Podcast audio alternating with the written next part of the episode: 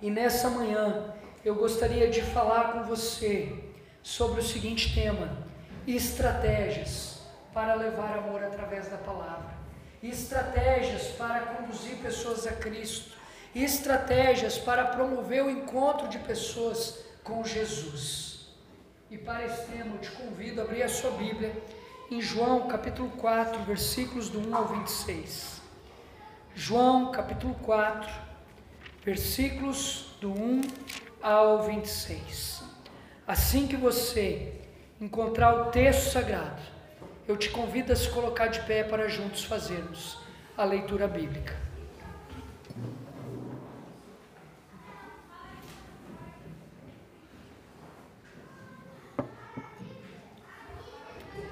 Diz assim a palavra do bom Deus. Esta palavra que é apta para nos ensinar, nos repreender, nos corrigir, nos instruir no caminho que nós devemos andar. Os fariseus ouviram falar que Jesus estava fazendo e batizando mais discípulos do que João. Embora não fosse Jesus quem batizasse, mas os seus discípulos. Quando o Senhor ficou sabendo disso, saiu da Judéia e voltou uma vez mais a Galiléia. Era-lhe necessário passar por Samaria. Assim, chegou uma cidade de Samaria chamada Sicar, perto de, das terras que Jacó dera a seu filho José. Havia ali o poço de Jacó. Jesus, cansado da viagem, sentou-se à beira do poço. Isto se deu por volta do meio-dia. Nisso veio uma mulher samaritana tirar água. Disse-lhe Jesus: Dê-me um pouco de água. Os seus discípulos tinham ido à cidade comprar comida. A mulher samaritana lhe perguntou: Como o Senhor, sendo judeu, pede a mim, uma samaritana, água para beber? Pois os judeus não se dão bem com os samaritanos. Jesus lhe respondeu: Se você conhecesse o dom de Deus e quem lhe está pedindo água, você teria pedido e ele lhe teria dado água viva. Disse a mulher: O Senhor não tem com o que tirar água e o poço é fundo. Onde pode conseguir essa água viva? Acaso o Senhor é maior do que o nosso pai Jacó, que nos deu o poço do qual ele mesmo bebeu? bem como seus filhos e seu gado? Jesus respondeu: Quem beber dessa água terá sede outra vez, mas quem beber da água que eu lhe der, nunca mais terá sede. Ao contrário, a água que eu lhe der se tornará nele uma fonte de água a jorrar para a vida eterna. A mulher lhe disse: Senhor, dê-me dessa água, porque eu não tenho mais sede nem preciso voltar aqui para tirar água. Ele lhe disse: Vá, chame o seu marido e volte. Não tenho marido, respondeu ela. Disse-lhe Jesus: Você falou corretamente, dizendo que não tem marido. O fato é que você já teve cinco, e o homem com quem agora vive não é seu marido. O que você acabou de dizer é verdade. Disse a mulher: Senhor, vejo que é profeta. Nossos antepassados adoraram neste monte, mas vocês, judeus, dizem que Jerusalém é o lugar onde se deve orar. Jesus declarou: Creia em mim, mulher. Está próxima a hora em que vocês não adorarão o Pai, nem neste monte, nem em Jerusalém. Vocês, samaritanos, adoram o que conhecem, nós adoramos o que conhecemos, pois a salvação vem dos judeus. No entanto, está chegando a hora, e de fato já chegou, em que os verdadeiros adoradores adorarão o Pai em espírito e em verdade. São esses adoradores que o Pai procura. Deus é espírito e é necessário que os seus adoradores o adorem em espírito e em verdade. Disse mulher: eu sei que o Messias, chamado Cristo, está para vir. Quando ele vier, explicará tudo para nós. Então Jesus declarou: Eu sou o Messias. eu que estou falando com você. Até aqui, que o bom Deus nos abençoe com a Sua palavra nessa manhã. Podem se assentar.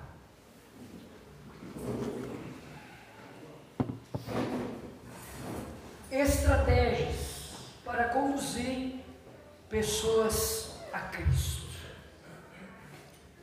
Que estratégia usar? Eu gostaria de começar essa mensagem citando uma experiência que eu tive agora essa semana. Há dois meses atrás, uma mulher chamada Cláudia chegou em nossa igreja enquanto eu estava expondo o texto sagrado. Essa mulher chorava copiosamente. Ela chorava muito.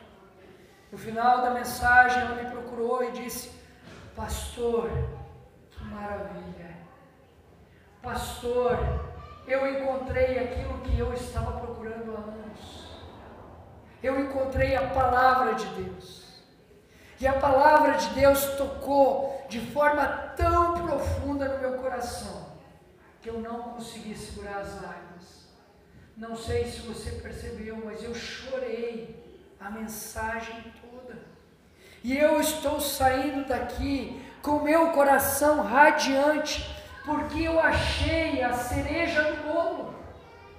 Pastor, eu tive em muitas religiões, eu tive contato com muitas religiões, eu bebi de muitas fontes, e hoje eu encontrei a cereja do bolo, e agora o meu desafio é ir para casa tentar encontrar aquilo que cada região, religião tem de melhor e fazer um, uma grande verdade de todas elas, sendo que o Evangelho é a cereja do bolo. Essa mulher está cursando doutorado na UX. Eu disse a ela, só um pouquinho, deixa eu ver se eu entendi. Você vai pegar todas as suas experiências você vai pegar tudo o que você ouviu nessa manhã e vai tentar contar uma verdade de tudo isso. E ela disse: Sim, pastor, porque todas as religiões nos conduzem a Deus. Porém, eu encontrei a base de tudo isso, que é a palavra. Eu ofereci àquela mulher um curso bíblico ela não aceitou em primeiro momento, porque essa mulher é escritora de livros. Ela escreveu alguns livros sobre desenvolvimento humano. Me presenteou com os seus livros, com seus escritos. Me mandava mensagem diariamente sobre páginas dos seus livros coerentes com aquilo que a escritura afirma ser a verdade e toda vez que eu ia falar com ela, ela fechava os seus ouvidos e ali eu comecei a pedir ao Senhor: Senhor, me dê estratégia, me dê estratégias, me dê estratégia, Senhor. E nessa semana, ela me mandou um estudo muito profundo, segundo ela, sobre as verdades das religiões que são coerentes com a cereja do bolo que é o Evangelho. E aí então na mensagem ela me disse: Pastor, agora eu estou preparada para treinar pessoas diante de tudo aquilo que eu descobri. Eu olhei para Joyce e disse: Joyce, eu não tenho estratégia. Então sabe o que eu vou fazer? Eu vou apresentar o plano da salvação para ela. E foi o que eu fiz para aquela mulher com doutorado, escritora de livros, comecei a discorrer sobre o plano da salvação. Deus criou todas as coisas. O homem escolheu desobedecer, se afastar de Deus, e como consequência, ele foi condenado à morte. Porém, Deus, em sua soberania, providenciou recurso que é Jesus Cristo de Nazaré. E eu fui falando, expondo a ela o plano da salvação. E aí então, quando eu terminei de discorrer sobre o plano da salvação, aquela mulher olhou para mim e disse: Isso é o Evangelho? Se for isso é o Evangelho, eu estou fora. Eu não quero para minha vida. Eu olhei para ela e disse a ela: Eu gostaria que você lesse a passagem do jovem rico, como também Filipenses 4. E eu gostaria que você comparasse a vida do jovem rico com a vida de Paulo. E depois você me desse uma resposta sobre aquilo que você leu. E aí então, depois que ela leu, ela me respondeu. Ela disse, pastor, sim, eu entendi o que o senhor quis dizer. Paulo largou todas as experiências do passado por amor a Cristo, por amor ao Evangelho, e o jovem rico não teve coragem de fazer isso. Por isso que ele saiu da presença de Jesus triste. Mas eu quero te dizer hoje, pastor, que eu prefiro ser o jovem rico e não Paulo. Então, pastor, foi um prazer conversar com você, mas o Evangelho não é para mim. Estratégias para conduzir pessoas a Cristo. Nós não fomos chamados para convencer ninguém do pecado, da justiça e do juízo, porque este é o papel do Espírito Santo. Nós somos chamados para promover o encontro de pessoas com Jesus. Foi isso que eu fiz. Eu promovi o encontro de Cláudia com Jesus. Eu tentei criar estratégias na minha cabeça para isso. Porque quando eu olhei para essa mulher, eu encontrei nessa mulher uma pessoa intelectual e eu duvidei que apenas colocar o evangelho nu e cru diante dela não seria o suficiente. Porém, quando eu fui encurralado por aquela mulher, a única estratégia que eu encontrei foi a dispor o plano da salvação. E eu tenho certeza que o plano da salvação é suficiente para conduzir qualquer pessoa a Cristo. Porém, a pessoa tem que tomar decisão. A pessoa é responsável de suas escolhas. E neste caso aqui, Cláudia disse: não. E ali então eu disse a ela: Eu sei que você está saindo da presença de Jesus, triste como jovem rico. Saiu porque você, ao olhar para o texto, acreditou ser a cereja do bolo. Mas eu quero dizer para você, Cláudia, que eu vou continuar orando por ti todos os dias, para que o Espírito Santo possa completar a boa obra que ele começou na tua vida. E a partir dali, todos os dias, Cláudia me manda mensagem perguntando sobre questões da vida. E eu respondo biblicamente. Eu tenho certeza que um dia essa mulher vai se render aos pés de Jesus porque ela foi embora conforme o jovem rico, mas ela continua, o coração dela continua ligado a essa palavra. Ela não conseguiu se desligar e eu tenho certeza que essa palavra vai purificar sua mente, o seu coração e as suas ações. Dr. Carson vai dizer que Jesus nos ensina aqui algumas lições importantes ou melhor, algumas importantes estratégias para ganhar uma pessoa a Cristo. Diz Dr. Carso, Jesus não começou acusando a mulher samaritana, mas ganhando a sua atenção. Jesus não começou apontando os seus pecados, mas pedindo-lhe um favor. Jesus começou onde ela estava, no fundo do poço e não na beira do poço. Depois, apresentou a ela todos os passos do Evangelho para alcançar o coração da mulher samaritana. Jesus superou vários preconceitos e rompeu várias barreiras. Que preconceitos foram estes? Que barreiras foram estas? A primeira barreira que Jesus precisou quebrar foi a barreira cultural. Jesus, aqui nesse texto, quebrou com duas barreiras culturais a primeira barreira tem a ver com o fato de Jesus ter enviado seus discípulos até Sicar a fim de comprar alimento. A palavra Sicar significa cidade dos bêbados. Sicar ficava na região de Samaria.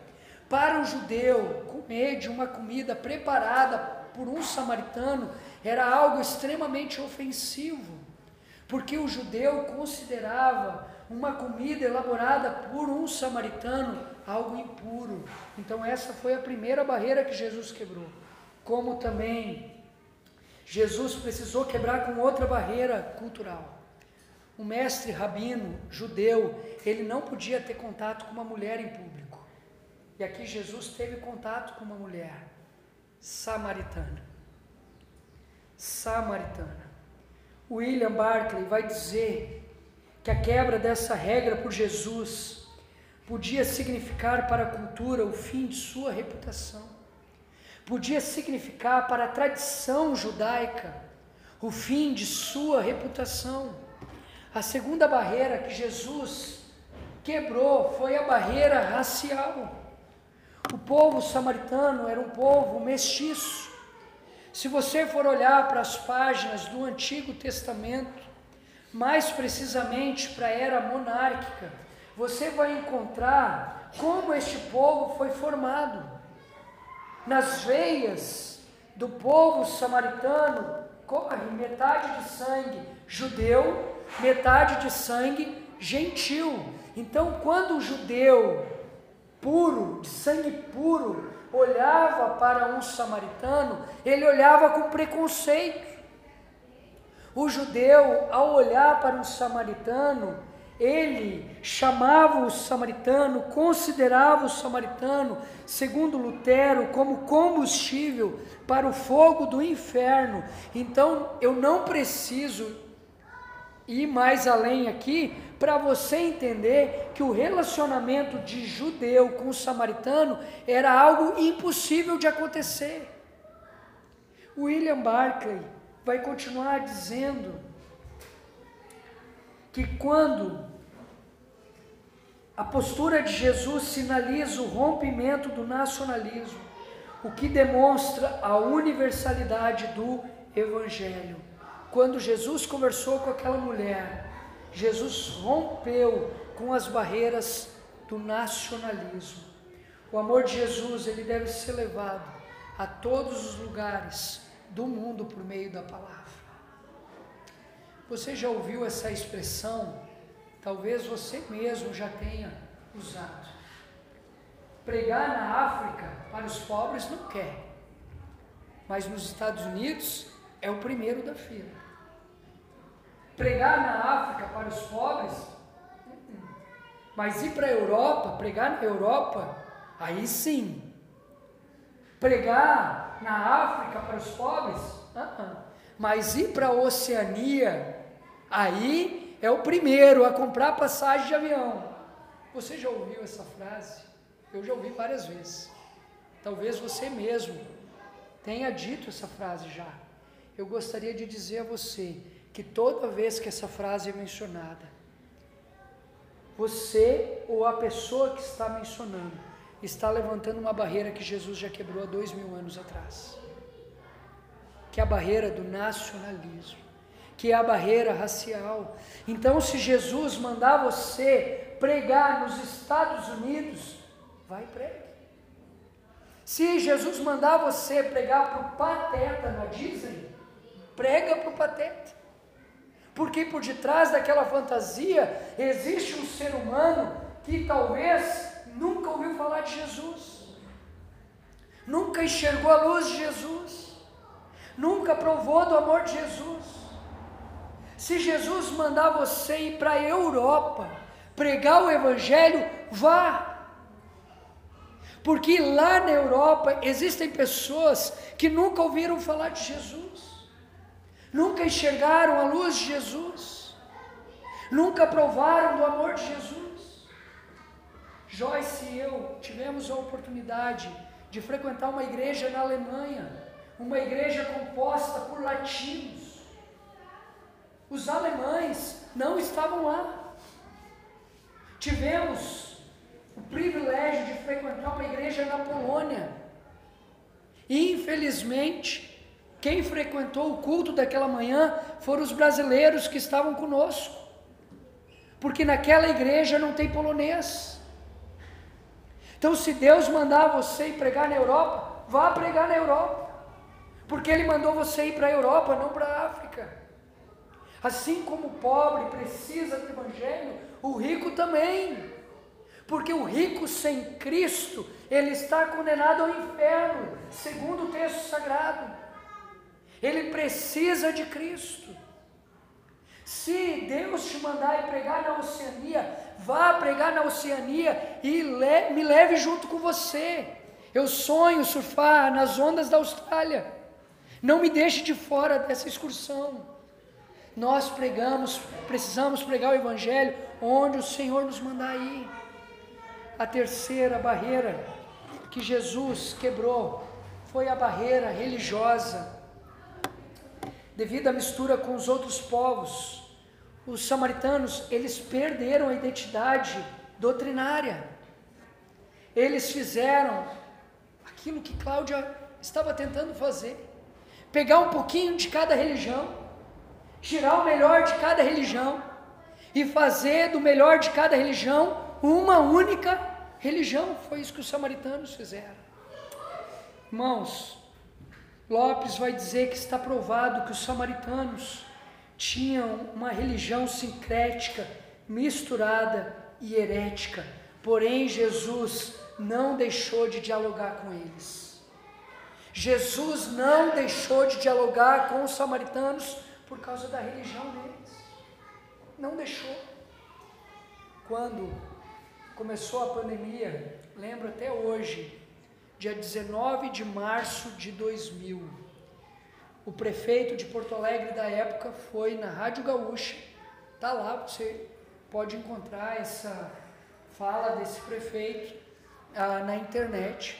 Ele foi até a Rádio Gaúcha e ele disse o seguinte: Olha, os pastores aqui de Porto Alegre estão preocupados com dinheiro e não com vidas.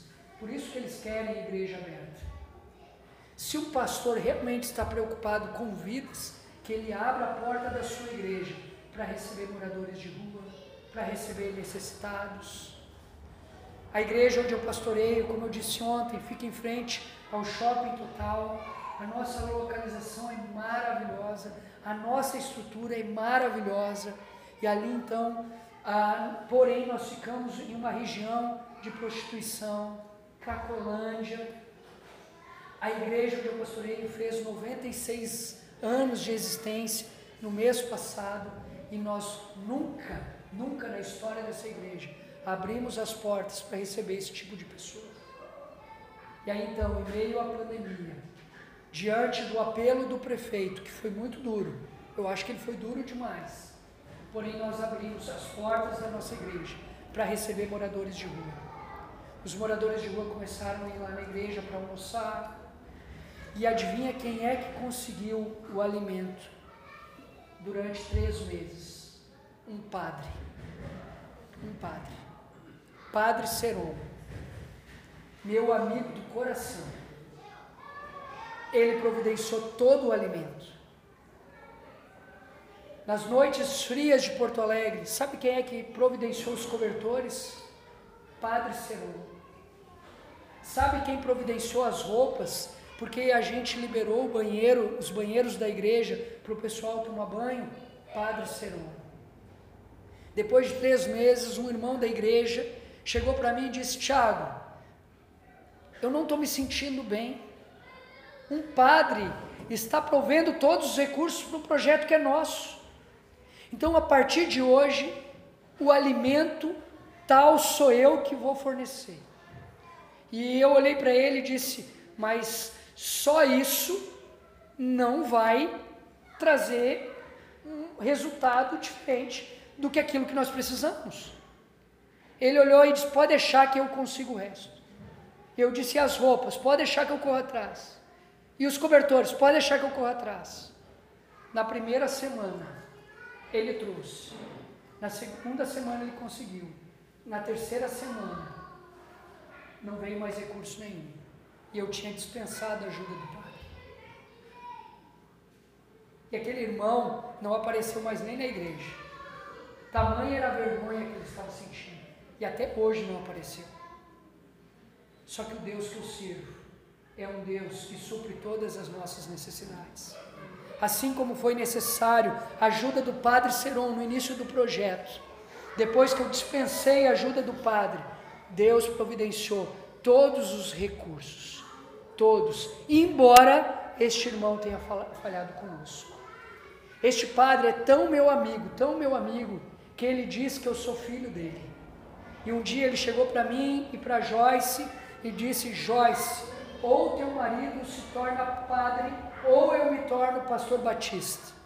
Eu olhei para ele e disse: Olha, padre eu não posso me tornar mais porque eu já estou casado e tenho filhos, mas pastor batista, pode vir que nós estamos aceitando o currículo. Queridão, irmãos, eu não estou tentando aqui promover o ecumenismo. Eu não estou aqui tentando promover o diálogo interreligioso. O que, que seria o diálogo interreligioso? Líderes de várias religiões sentando ao redor da mesa, cada um compartilhando o que a sua religião tem de melhor e fazendo daquilo ali uma única religião. Eu não estou tentando promover isso, porque eu não acredito nisso.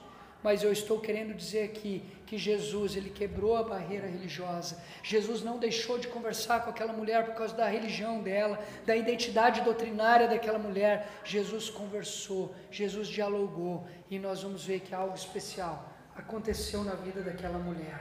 Então, olhando para o texto como um todo, eu consigo perceber algumas estratégias que Jesus usou para conduzir aquela mulher até ele, até o Pai, para levar amor através da palavra àquela mulher. E a primeira estratégia usada por Jesus foi a de despertar a sua simpatia. Se você deseja conduzir alguém a Cristo, você precisa despertar a simpatia dessa pessoa. Versículos 7, 8 e 9 do texto sagrado vão dizer assim: Nisso veio uma mulher samaritana tirar água. Disse-lhe Jesus: Teme um pouco de água. Os seus discípulos tinham ido à cidade comprar comida. A mulher samaritana lhe perguntou: Como o Senhor, sendo judeu, pede a mim, uma samaritana, água para beber? Pois os judeus não se dão bem com os samaritanos. Aqui Jesus ele fez um ponto de contato com essa mulher pedindo-lhe um favor. Certa vez alguém disse: se você deseja acessar o coração de alguém, você precisa ou fazer um favor para a pessoa, ou pedir um favor da pessoa. Geralmente, nós temos facilidade de pedir favor, não de fazer favor. Mas aqui Jesus, ele faz as duas coisas. Ele começa pedindo um favor àquela mulher dai-me água do poço de Jacó, e termina fazendo um favor àquela mulher, oferecendo àquela mulher água viva. E aí então, a partir destes dois movimentos de Jesus, nós vamos ver Jesus chamando a atenção daquela mulher, como também conquistando a sua simpatia. Então, se você realmente deseja conduzir pessoas a Cristo, levar amor através da palavra, você precisa conquistar a simpatia das pessoas. Mas como conquistar a simpatia de alguém biblicamente falando? A igreja de Atos, capítulo 2, a igreja primitiva, vai nos ensinar uma fórmula muito simples, mas que dá certo. A igreja de Atos, capítulo 2, a igreja primitiva era uma igreja que tinha facilidade em conquistar a simpatia do povo. O texto sagrado vai dizer que por onde aquela igreja passava, ela caía na graça do povo. E o que aquela igreja fazia para cair na graça do povo? Era uma igreja que orava pelas pessoas. Era uma igreja que deixava as pessoas saberem que ela estava orando por elas. Minha avó Erondina Reis, uma mulher que marcou a minha vida. Por um período eu morei com ela. Sabe o que, que a minha avó fazia todas as madrugadas, às quatro horas da manhã? Se colocava de joelhos ao redor de sua cama para orar pelos seus familiares, para orar pelos membros da sua igreja, para os seus vizinhos. Minha avó tinha uma caixinha onde o nome da pessoa estava dentro dessa caixinha e o pedido de oração. Todos os dias minha avó orava pelas pessoas e a minha avó no outro dia ligava para as pessoas, dizendo: Hoje eu orei por você. Era assim. Semana passada eu tive o privilégio de pregar na igreja onde eu nasci, cresci, aceitei Jesus, fui, batizado. Meu pai foi o fundador daquela igreja, minha mãe foi a fundadora, meus avós foram os fundadores. E sabe o que, que foi destacado no momento da homenagem à minha família? O exemplo da minha avó com a oração. Minha avó faleceu, mas até hoje as pessoas lembram da minha avó como uma mulher de oração. Porque ela orava pelas pessoas e deixava as pessoas saberem que ela estava orando por elas. Minha avó orava pelas autoridades da cidade. As autoridades da cidade iam até a casa da minha avó, uma mulher simples, pediu oração. Certa vez uma mulher chegou na casa da minha avó com duas galinhas debaixo do braço, dizendo: Dona Erondina, preciso que a senhora ore pelas minhas duas galinhas. A minha avó olhou para um lado, olhou para o outro, olhou para trás e disse: Jesus, o que, que eu faço? Se a mulher está pedindo para eu orar pelas galinhas, vou orar. Minha avó fechou os olhos e a mulher disse: Não, eu gostaria que a senhora ungisse as galinhas, porque elas não estão dando ovos. A minha avó disse: Meu Deus, eu não tenho, eu não tenho óleo de ungir. A mulher disse: Não, só um pouquinho que eu tenho. Unge as galinhas. A minha avó botou a mão na cabeça das galinhas, ungiu as galinhas, orou pelas galinhas, e aí a mulher foi embora. Interior de Taquari, né? E toda sexta-feira tinha culto na congregação, na casa da minha avó. E aí a minha avó estava sentada na porta, quando a minha avó olha para o portão, adivinha quem é estava chegando? A mulher das galinhas. A minha avó me cutuca e diz: Meu Deus, a mulher das galinhas está aqui. E aí começou o culto e tinha um momento do culto de testemunhos. E a minha avó começou a orar: que essa mulher fique muda, Senhor. Que essa mulher fique muda, Senhor.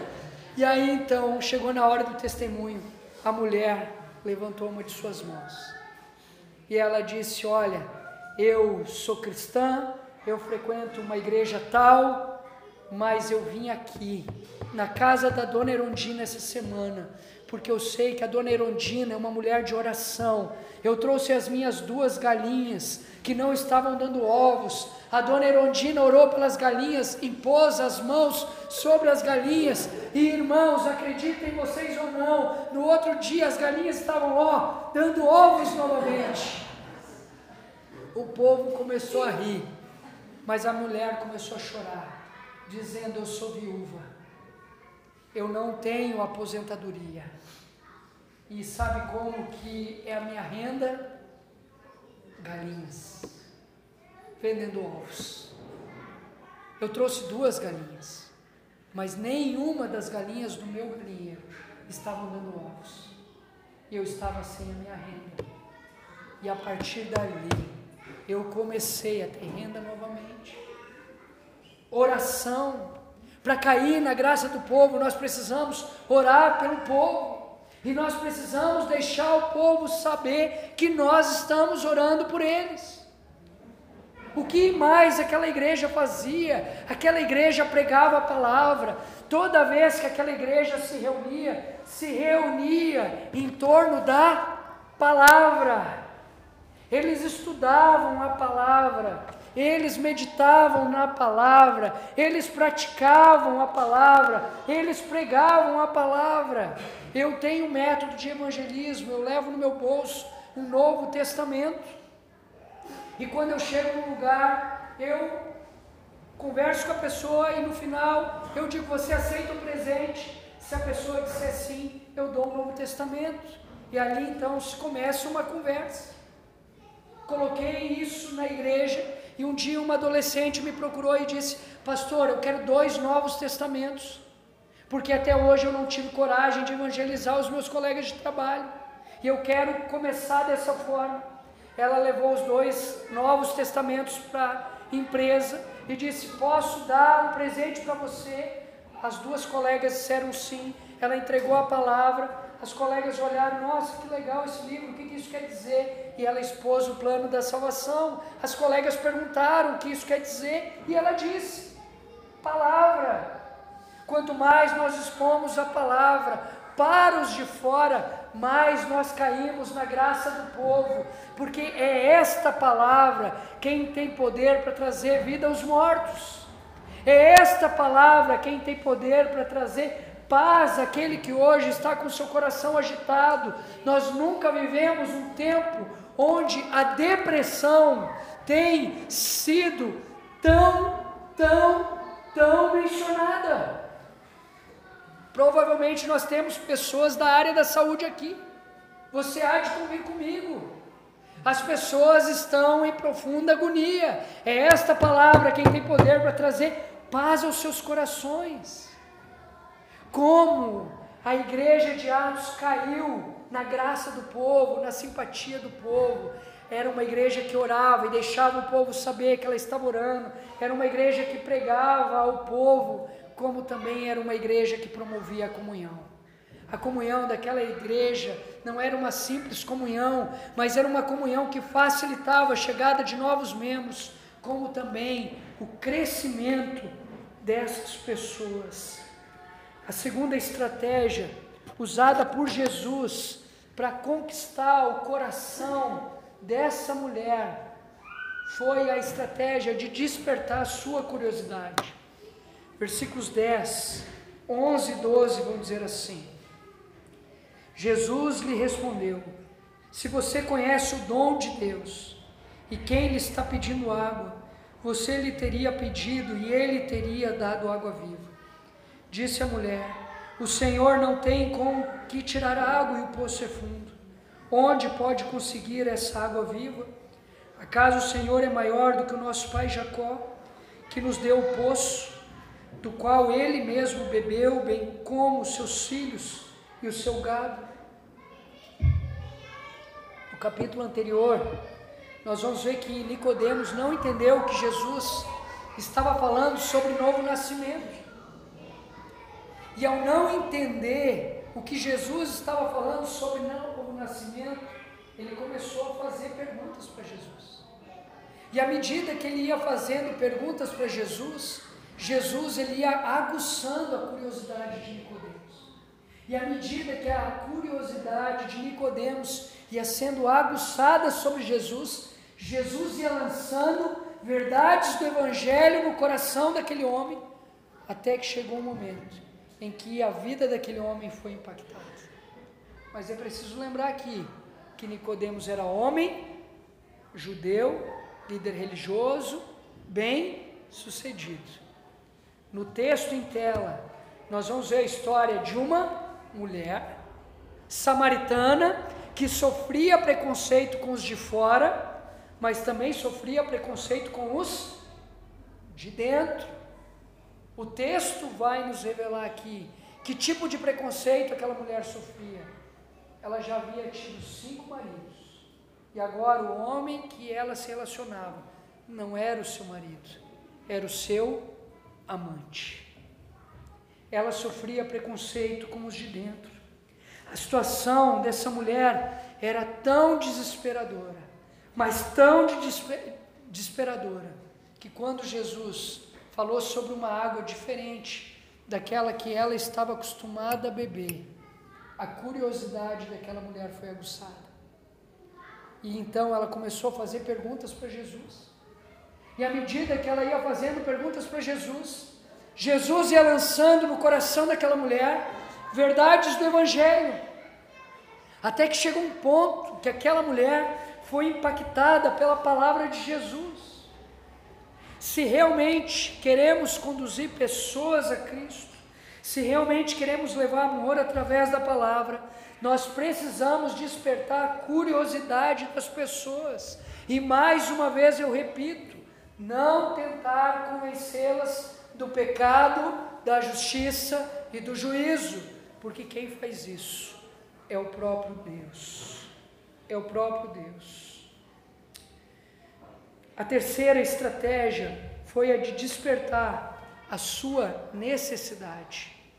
Jesus despertou naquela mulher o senso do que seria a verdadeira necessidade dela o versículo 13, 14 e 15 vão dizer o seguinte: Jesus respondeu: Quem beber água, quem beber dessa água, terá sede outra vez. Mas quem beber da água que eu lhe der, nunca mais terá sede. Ao contrário, a água que eu lhe der se tornará nele uma fonte de água jorrar para a vida eterna. A mulher lhe disse: Senhor, dê-me dessa água, para que eu não tenha mais sede, nem precise voltar aqui para tirar água novamente.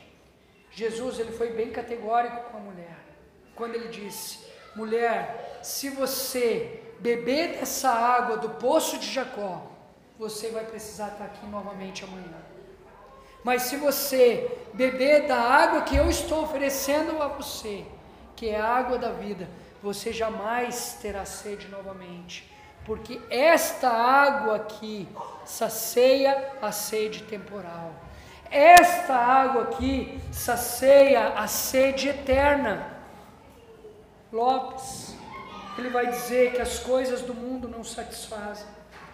Nada que o homem jogue para dentro do coração satisfaz. A água do poço de Jacó não satisfaz para sempre, porque é uma água temporal. A água do poço de Jacó fica fora da alma e não é capaz de satisfazer as necessidades do coração, pois as necessidades do coração são eternas. A água do poço de Jacó é de quantidade limitada, diminui, desaparece. Concordo com Charles Edman quando ele diz: satisfação plena era exatamente aquilo a que essa pobre mulher aspirava e esperava. Atrás disso andara toda a sua vida, e nessa busca não respeitara nem as leis de Deus, nem a, as dos homens. Entretanto, continuava sedenta, e a sede nunca seria satisfeita, senão quando achasse em Cristo o Senhor e Salvador pessoal. A real necessidade daquela mulher era da alma, não do físico. Era da alma. Você conhece alguém que não consegue parar em lugar nenhum? Alguém que não consegue parar numa cidade, numa igreja, num casamento, num trabalho. Você conhece esse tipo de pessoa? Na verdade, esse tipo de pessoa está à procura de algo para satisfazer a necessidade da alma. Da alma. Por isso que é agitada. Está sempre à procura de lugares capazes de satisfazer algo que somente Deus pode satisfazer. A quarta estratégia foi a de despertar a sua consciência. Versículos 16, 17 e 18 vão dizer o seguinte: Ele lhe disse: Vá, chame o seu marido e volte. Não tenho marido, respondeu ela. Disse-lhe Jesus: Você falou corretamente dizendo que não tem marido. O fato é que você já teve cinco, e o homem com quem agora vive não é o seu marido. O que você acabou de dizer é a verdade. Jesus vai mostrar aqui para essa mulher que antes de beber da água da vida, antes de beber essa água que vai satisfazer a sua sede eterna, ela precisava reconhecer quem ela era, uma pecadora. Ela precisava se arrepender dos seus pecados. Ela precisava confessar os seus pecados, pois não há salvação sem arrependimento. É impossível você beber da água da vida sem se arrepender, sem confessar os seus pecados.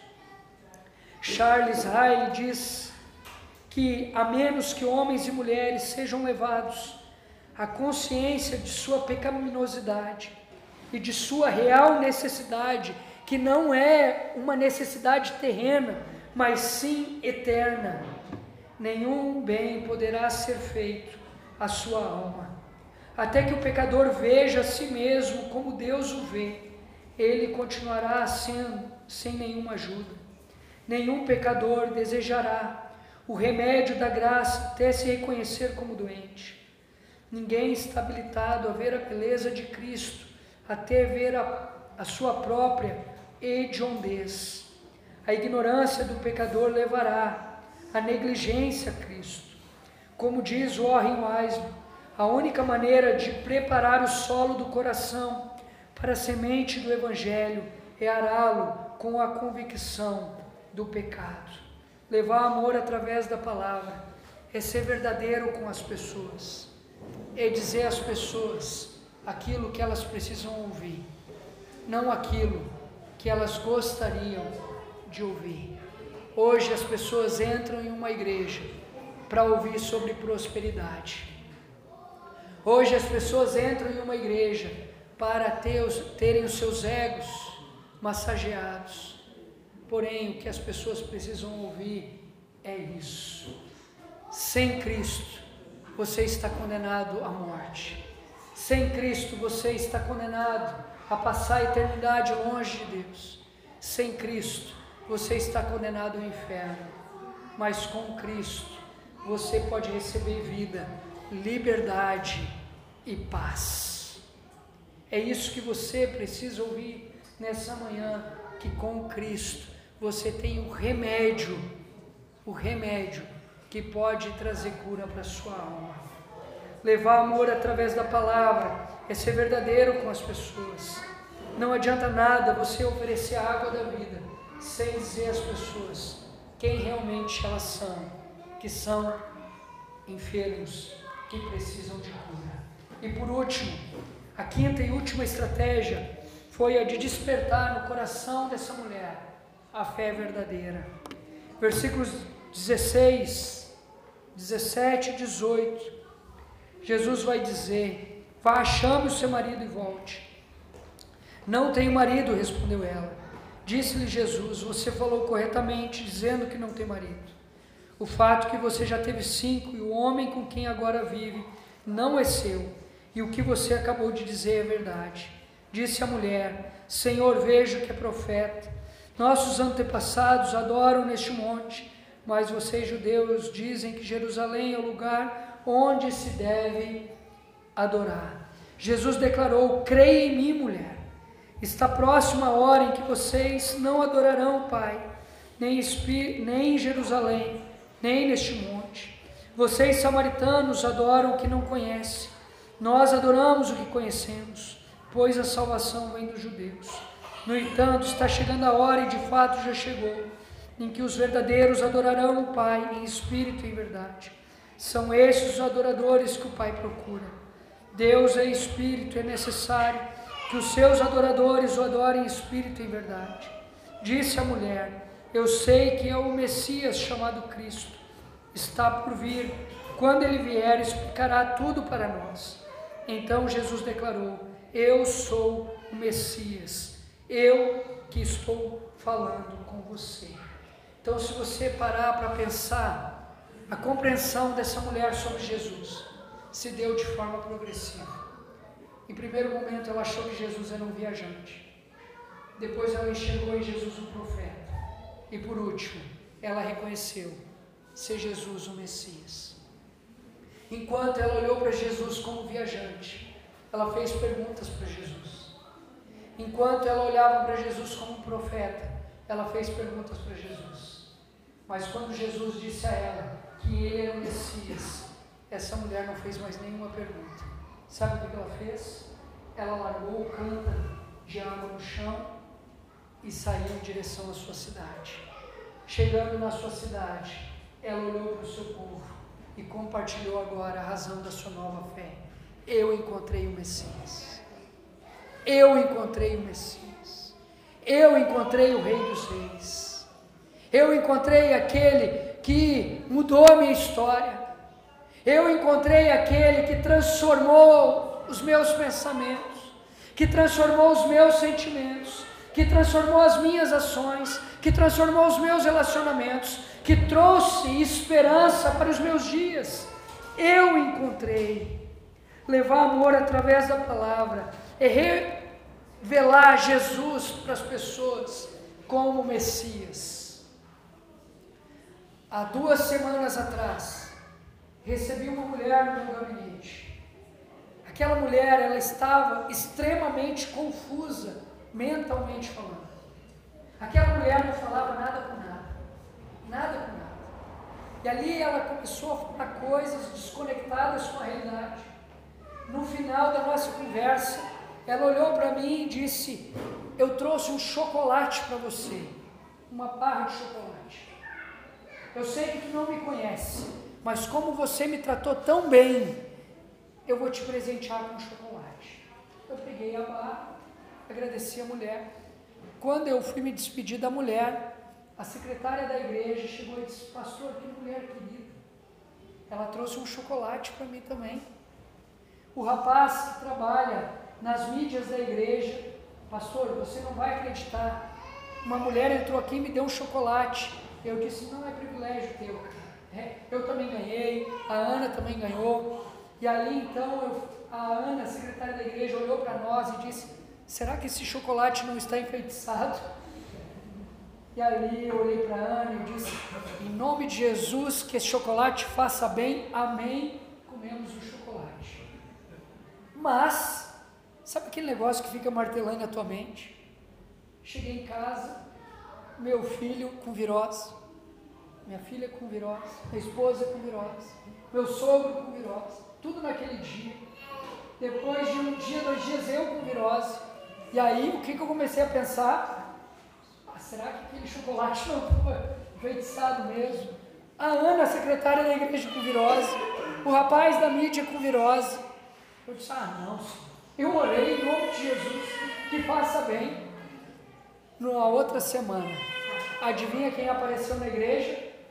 Aquela mulher, perturbada, totalmente perturbada, totalmente desconectada com a realidade, não falando coisa com coisa, com uma sacolinha na mão. Eu olhei e disse, ah, sua malvada, eu sei que tem chocolate aí dentro, mas nessa eu não caio mais. E ali então eu comecei a conversar com aquela mulher e ali eu lembrei que evangelizar alguém não é falar de mim, não é falar da igreja e não é falar da, sua, da própria pessoa, mas é falar de Cristo. Eu olhei para ela e disse: Agora chega de falar de você, porque semana passada eu fiquei te ouvindo uma hora, agora nós já estamos uma hora conversando sobre você. Eu quero falar de Cristo para você e agora eu peço silêncio. Expus o evangelho da salvação para aquela mulher.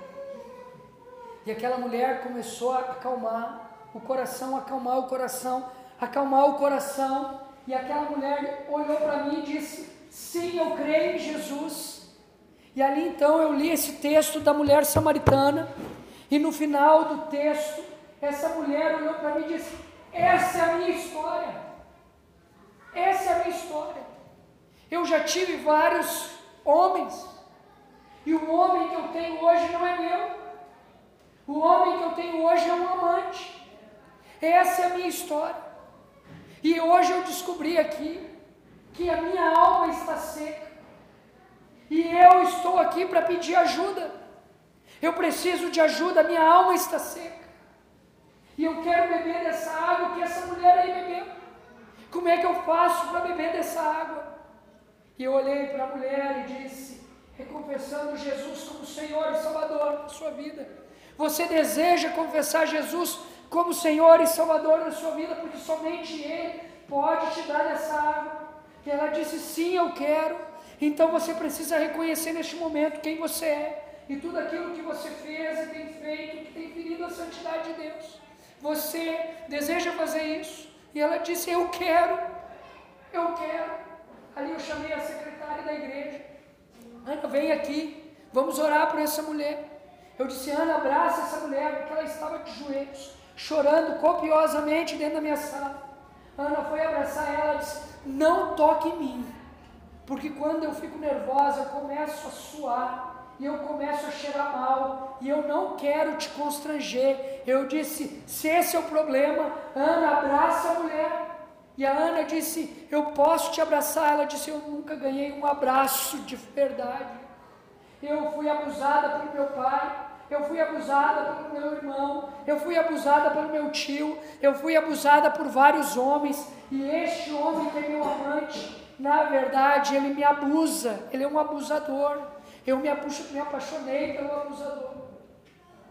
E ali Ana abraçou ela e ela começou a chorar, dizendo: Perdão, Senhor, por quem eu sou, perdão, Senhor, por tudo aquilo que eu tenho feito. Eu te quero como Senhor e Salvador da minha vida.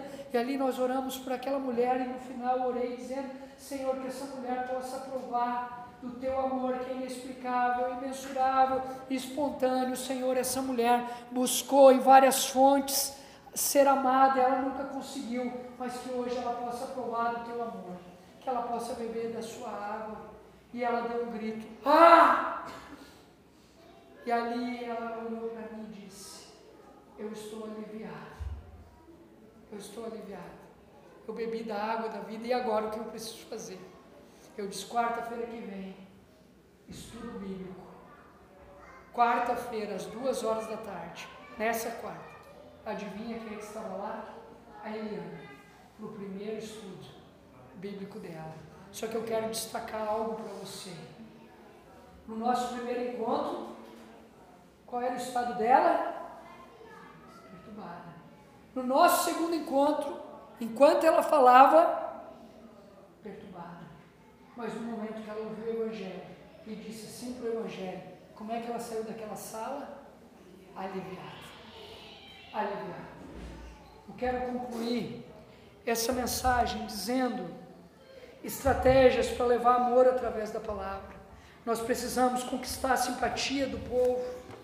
Nós precisamos conquistar a curiosidade do povo, despertar a curiosidade do povo. Nós precisamos despertar no povo a consciência da real necessidade. A real necessidade não é a água de Jacó. A água de Jacó ah, saciou minha sede, mas daqui a 10 minutos eu vou precisar beber novamente. A real necessidade do povo tem a ver com a sequidão da alma. Para levar amor através da palavra, é preciso despertar a consciência do povo. O povo precisa saber da sua real situação, posição, como também nós precisamos despertar a fé verdadeira como Jesus despertou no coração daquela mulher. As pessoas precisam saber quem é o único mediador entre Deus e os homens. E o único mediador é Jesus Cristo de Nazaré. Então eu gostaria de orar por você nessa manhã. Você que, assim como a mulher samaritana, está seco por dentro e precisa beber da água da vida. Você que chegou aqui nessa manhã, seco por dentro, e precisa beber da água da vida. Talvez essa pessoa seja você.